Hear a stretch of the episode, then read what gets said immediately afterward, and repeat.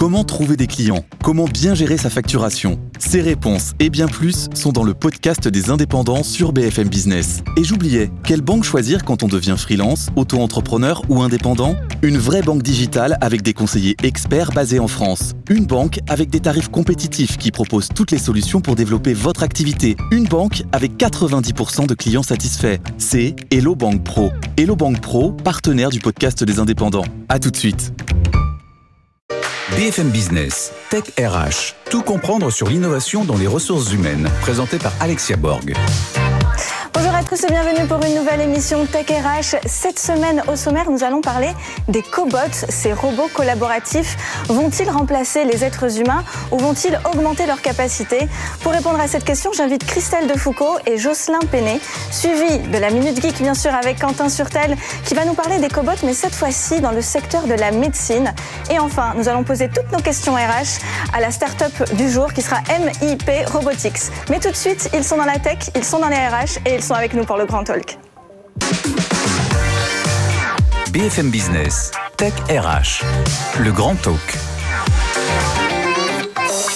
Alors vous avez bien évidemment entendu parler des robots ou de la robotique, mais aujourd'hui on va parler des cobots, ces robots collaboratifs. Et pour comprendre qu'est-ce que c'est qu'un cobot, j'invite aujourd'hui Jocelyn Penet, directeur de France, pardon, directeur France d'Universal Robots, et Christelle Defoucault avec nous, qui est donc conférencière, formatrice sur les techniques de recherche d'emploi et de la marque employeur. Bonjour messieurs dames. Bonjour Alexia. C'est un grand plaisir de vous avoir aujourd'hui euh, sur cette première partie du Grand Talk. Alors euh, justement, Jocelyn Penet, Qu'est-ce que c'est qu'un cobot? Alors, un cobot, en fait, c'est un mot nouveau euh, qui, vient, qui date du début des années 2000. Donc, c'est la contraction de robot collaboratif. Donc, avant tout, c'est un robot industriel, donc un, bras robotisé, euh, qui est très polyvalent et qui est utilisé pour de nombreuses tâches euh, dans l'industrie. Mais contrairement au robot traditionnel, qui est souvent massif et qui est souvent encagé derrière une grille de protection, le cobot, en fait, c'est un, un robot très léger, flexible, que les opérateurs peuvent utiliser facilement et surtout qu'il y a des fonctions de sécurité qui lui permettent de travailler côte à côte ou, main dans la main avec, euh, les cobots. Alors vous dites Kobo, mais je disais Cobot moi depuis tout à l'heure, j'entends les deux, alors c'est lequel qui a raison? On dit Nous on a l'habitude de dire Universal Robot pour la France et de dire Kobo. Alors on va dire Kobo, allez c'est parti, on apprend toujours des choses. Très bien. Alors euh, Christelle de Foucault, bonjour à nouveau, euh, on est vraiment très content de vous avoir aujourd'hui parmi nous. Euh, qu'est-ce que vous pensez de ces, de ces Kobo et surtout qu'est-ce que l'ARH peut craindre? Alors, je, n'en pense, enfin, j'en pense du bien a priori, puisque, comme le disait Jocelyn, ils sont, ils sont censés être des collaborateurs, des êtres humains, des travailleurs. Donc, dans cette notion de collaborateur, euh, euh, cette notion est intéressante. Néanmoins, dans les craintes que l'on peut avoir, et je pense que souvent euh, vous devez les entendre, moi j'en vois deux.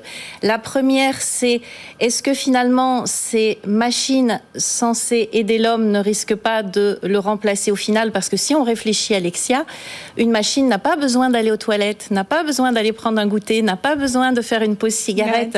Tous ces petits moments qui peuvent faire euh, perdre de la productivité à une entreprise. Donc ça, ça peut être la première crainte. Et la deuxième crainte, on dit que le cobot, cobo, euh, vient aider l'homme et il ne faudrait pas que ça devienne l'inverse, c'est-à-dire que ce soit l'homme qui soit le collaborateur du robot. Et euh, vous parlez de euh, travailler main dans la main. Si je reprends l'image de euh, comment dire une main de fer dans un gant de velours, il faudrait la main de fer c'est le robot, le gant de velours c'est l'être humain, le travailleur. Il ne faudrait pas que ce soit inversé. Qu'est-ce que vous répondez à ça, Jocelyn Penet? Alors, sur l'expérience qu'on a déjà depuis une dizaine d'années, alors le Kobo, c'est un, outil qui est utilisé dans les grands groupes, bien évidemment, mais aussi dans beaucoup de TPE, PME. Et euh, le Kobo, c'est un assistant euh, pour l'opérateur qui vient, qui vient l'aider, qui vient le décharger des tâches pénibles, des tâches répétitives, euh, des tâches qui sont aussi sujettes à troubles musculo-squelettiques, donc à des arrêts de travail, à des arrêts maladie. Et c'est bien souvent ces arrêts-là qui, grèvent la compétitivité d'une entreprise. Donc le fait d'avoir des, travailleurs en bonne santé, c'est aussi un élément important pour la compétitivité. Et euh, dans les exemples qu'on voit, c'est la principale crainte des opérateurs. Donc nous, on inclut systématiquement les opérateurs dans les phases de réflexion au début. On a le cas chez Sanofi, on a le cas chez des petites PME. Et, leur crainte, généralement, c'est euh, oui, le robot va me remplacer. Et le constat, plusieurs mois après, plusieurs années après, c'est il m'a pas remplacé, il m'a bien soulagé. Et euh, finalement, euh, je suis content parce que je peux me concentrer sur les tâches à plus forte valeur ajoutée, des tâches plus intéressantes aussi, et, et qui ont plus de sens que le travail très répétitif que je faisais jusqu'à présent. Alors, ça veut dire qu'il n'y aura jamais de remplacement de la machine de, par l'humain Non? Alors, la on ne peut pas dire jamais. En fait, ce qu'on peut voir, c'est qu'il y a des tâches de toute façon euh, pour lesquelles on ne trouve plus personne en France pour les faire. Prendre une boîte de sardines sur un tapis roulant pour venir le mettre dans, dans un carton, à longueur de journée. C'est vrai ça, Christelle de Foucault? Des petits jobs comme ça, euh, il y en a plus. Euh. Mais je pense qu'en effet, ce sont des, des, jobs finalement un peu inhumains. Euh, un, geste répétitif à longueur de journée, on ne le souhaite à personne, même pour gagner un salaire. C'est certain que donc dans, dans ce cadre-là, c'est vraiment intéressant. Après, toujours puisque je suis censée être l'avocate du diable, c'est la crainte qu'on peut avoir, puisque moi je suis plutôt dans la partie recrutement, c'est que on ne recrute plus un collaborateur qui va occuper une fonction, mais un collaborateur susceptible de travailler avec un robot. Euh, finalement, euh, dans le recrutement, on chercherait plutôt des opérateurs que des professionnels métiers. Et ça, peut être aussi la crainte de, chercher ces personnes-là et d'évincer tous ceux qui n'ont jamais travaillé avant avec des robots, même s'ils savent faire le métier. Est-ce que c'est ce que vous voyez chez vos clients? Alors vraiment pas. En fait, le Kobo, nous, euh, très souvent, ça va être un, assistant, un compagnon de quelqu'un qui a un véritable savoir-faire. Le Kobo est très utilisé par exemple en, soudage. En soudage, il faut un vrai, un vrai savoir-faire que le robot ne peut pas acquérir, ne peut pas apprendre tout seul. En revanche, on trouve de moins en moins, moins de soudeurs qualifiés. C'est un travail qui peut être pénible aussi, hein, et répétitif. Et donc très souvent, c'est le soudeur qui a son savoir-faire, qui va prendre le kobo par la main, qui va lui apprendre le geste juste. Et, euh, le robot, finalement, le kobo, va se charger de la tâche pénible et assez ingrate euh, de soudage. Alors Jocelyn, quand même, on peut se poser la question, est-ce que ça ne va pas justement rajouter euh, de l'effort supplémentaire à l'humain déjà parce qu'il doit en plus apprendre et faire le onboarding du, cobot, enfin, ou du cobo. Mais est-ce que ça vient pas rajouter encore plus de, travail finalement et de pénibilité? Alors en fait, le Kobo, il a été euh, voulu dès le début pour rendre l'automatisation accessible. Donc en fait, il est très simple d'accès et je peux le prendre et le guider par la main. Donc pour un opérateur, finalement, il va uniquement montrer le geste à, à son Kobo. Et derrière, en fait, il va avoir des tâches beaucoup plus valorisantes. Il va superviser le Kobo, s'il faut rajouter du consommable, je ne sais pas, de la colle par exemple, c'est peut-être l'opérateur qui va le faire. Et c'est lui qui va s'assurer que la production est faite de façon efficace. Donc finalement, il va être aussi euh, valorisé euh, et, être mis sur des tâches à plus forte valeur ajoutée. Alors, Christelle, d'après vous, qu'est-ce qu'il faudrait faire pour faire le bon onboarding euh, entre le, salarié et ce cobo alors, déjà, si le COBO existe dans l'entreprise et que le futur salarié, le futur collaborateur arrive, Bien entendu, je pense que la période d'intégration est peut-être un petit peu plus euh, fournie, un petit peu plus complexe que dans un job normal parce qu'il y a à la fois le métier à apprendre et à la fois le métier de euh, d'accompagner aussi le COBO. Donc je pense qu'en onboarding, en tout cas pour euh, les responsables RH des entreprises, et vous allez certainement le confirmer, à mon avis, il y a, une vraie formation puisque on va être formé à un métier, un environnement, un secteur, et puis formé à travailler avec un partenaire qui est un robot.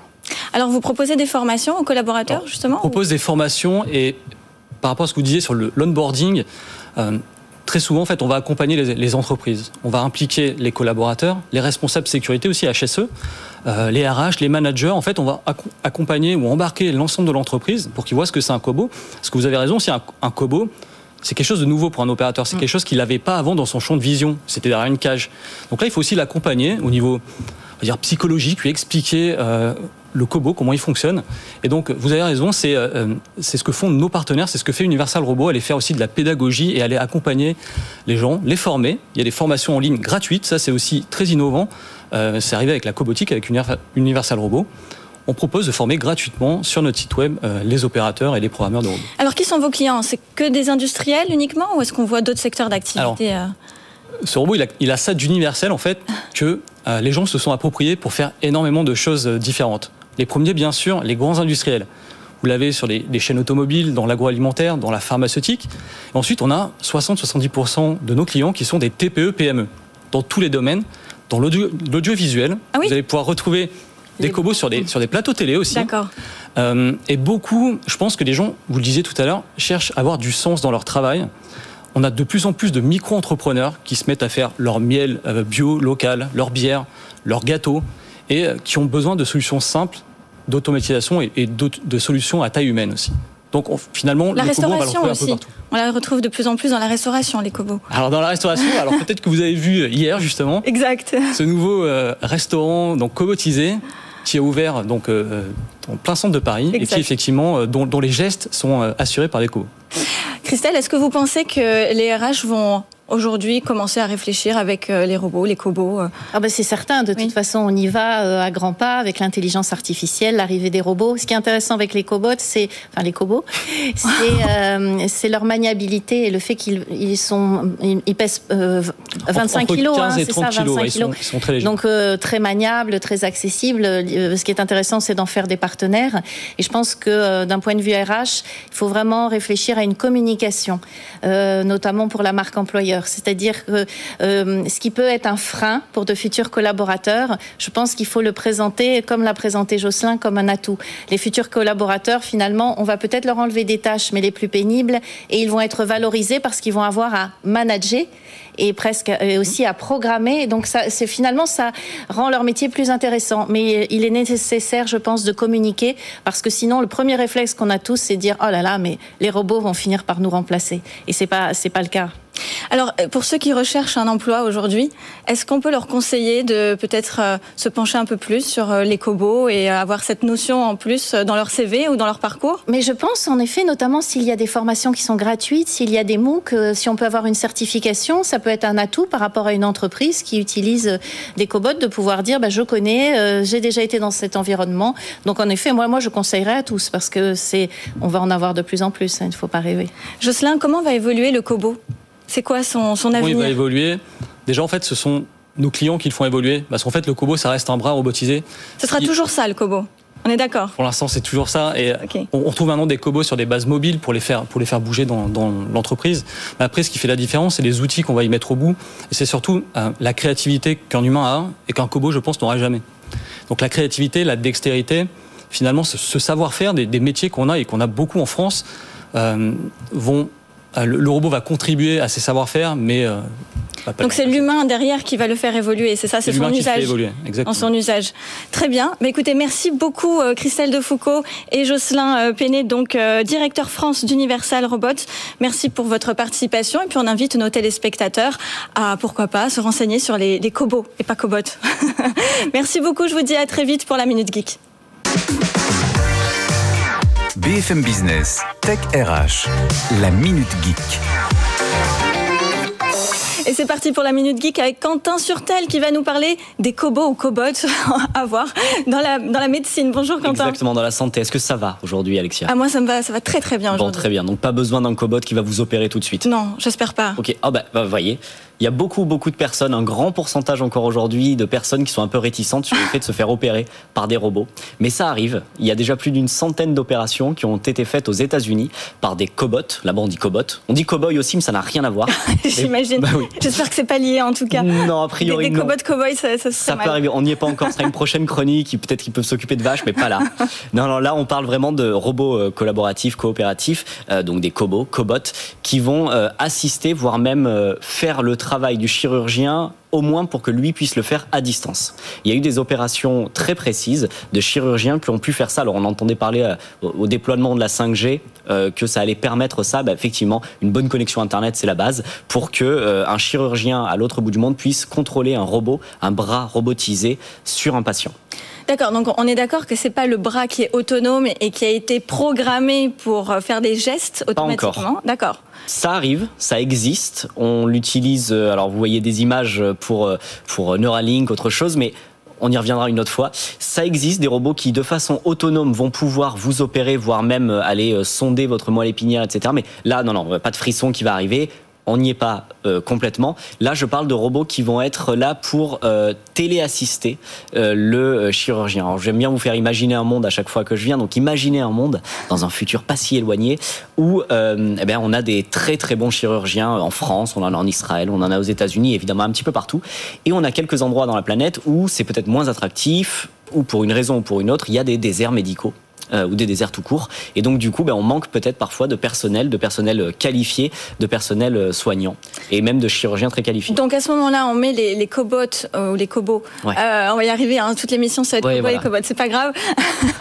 on va les, placer dans ces zones désertiques où il n'y a ben, personne. c'est ça. Imaginons qu'à la construction d'un hôpital, d'un dispensaire, d'une clinique, on se dise on va mettre un cobot ou un cobot, euh, on, va, on va en installer un. Il peut euh, désinfecter pendant qu'il n'est pas utilisé, il peut juste être en automatisation de désinfection de zone, il peut faire plein de choses le cobot.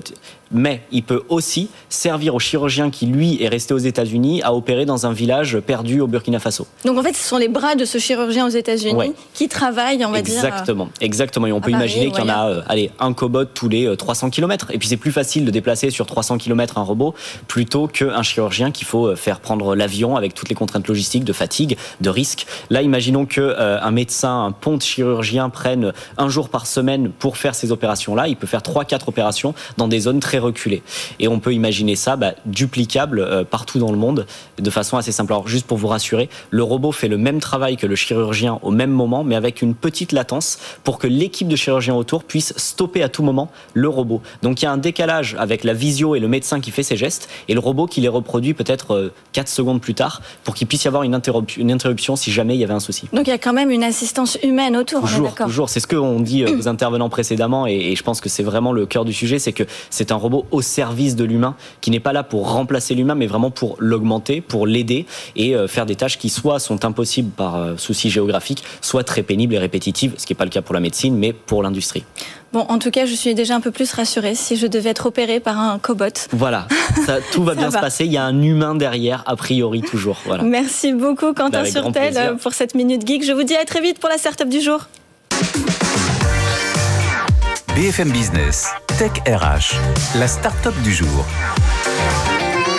Je reçois Philippe Langlar, qui est directeur de MIP Robotics. Bonjour Philippe. Bonjour. Alors justement, on va maintenant prendre le temps de rentrer un peu plus dans les détails. Chez MIP Robotics, vous, vous créez donc ces fameux bras qu'on appelle, alors vous dites cobot ou cobo on, s'adapte. Moi, j'ai l'habitude de dire cobot, donc je vais, je vais dire cobot pour, euh, pour cette partie. Euh, qu'est-ce que les clients viennent chercher chez vous, très exactement, dans ce bras?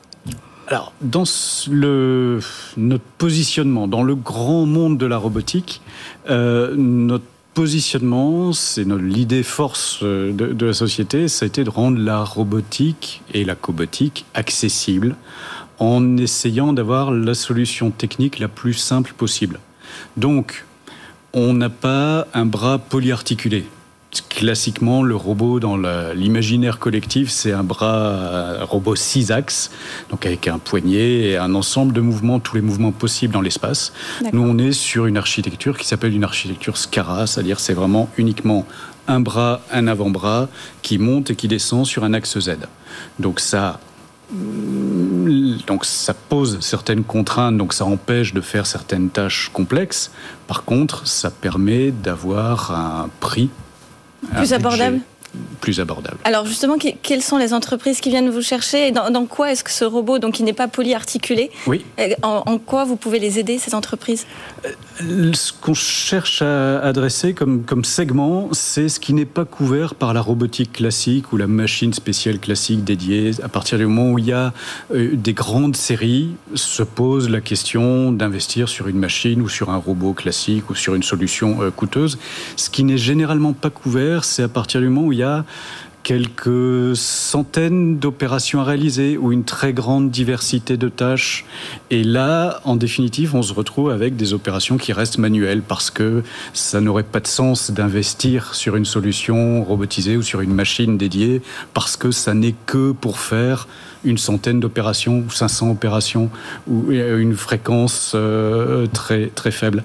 Et donc, ce qu'on propose avec notre solution, c'est un système euh, qui peut se bouger, changer de place, se fixer sur un établi en, en 30 secondes avec deux serre-joints, euh, qui se programme très facilement par l'opérateur sur la tablette tactile et qui peut être mis en service en 5 minutes sans formation particulière, sans, euh, sans complexité et une fois que le travail est fini, remis dans le carton et réutilisé euh, une semaine plus tard pour faire complètement autre chose. C'est le principe de d'avoir, on a la, la, perceuse et on a un cobot accessible à partir du moment où il y a un petit peu de tâches répétitives. Alors, la question que tout le monde se pose, hein, et qui est le nerf de la guerre avec euh, les cobots, c'est le remplacement de l'humain. Est-ce que vous avez déjà vu chez vos clients euh, ces cobots qui viennent remplacer des êtres humains ou pas? En toute transparence et honnêteté. en toute transparence et honnêteté.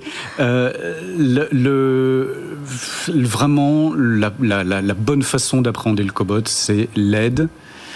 L'aide dans les tâches ou l'aide pour réaliser des tâches qui peuvent être effectivement répétitives, donc pénibles, il y a eu un grand débat sur la pénibilité et les tâches répétitives ont été identifiées comme un facteur de pénibilité, ou alors euh, sur un volet qui concerne les RH, euh, qui est celui des TMS, des troubles musculo-squelettiques, ou des, euh, des conditions de travail qui peuvent être dangereuses. Et j'ai en tête deux cas d'application euh, récents. Ah oui, alors dites, nous euh, euh, on, a travaillé avec une société dont le métier était de remplir des, des produits à destination d'usage médical dans des seringues.